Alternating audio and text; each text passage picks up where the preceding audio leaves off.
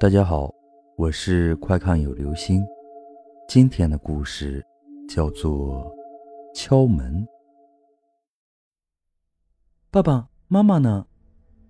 六岁大的儿子拉着我的衣服，睁大眼睛，好奇的问我，让我突然间感到很悲伤。妈妈去了一个很远的地方，她说：“等你变成了一个很有礼貌的小孩之后。”他就会回来。我还是欺骗了他。那怎么样才算是一个很有礼貌的小孩呢？他歪着脑袋看着我。嗯，比方说，看到人会打招呼，会跟人家问好，保持笑容，常说请、谢谢、对不起，进人家房间要先敲门之类的。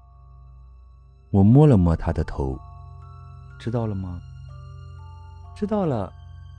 说完，他便高高兴兴蹦跳着走了。本以为儿子只是好奇而已，没想到他真的变乖、变礼貌了。早上看到幼儿园老师或同学都会问好，嘴角弯起来就没垂下来过。在家里，即使我房门开着，他也会先敲敲门。然后问我可不可以进去，等我答应了，他才进来，真是可爱极了。我真希望他能一直保持下去，不会受到单亲家庭的影响，不会变成一个孤僻的人。那天加班很晚才到家，我开门弯腰在玄关脱了皮鞋，抬头一看，儿子站在我敞开的房门前，探头探脑。然后敲了敲门，我不禁笑了笑。这小家伙怎么这么可爱？房里没人，他敲给谁听？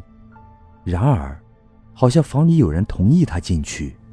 儿子点了点头，就走了进去，再也没有出来过。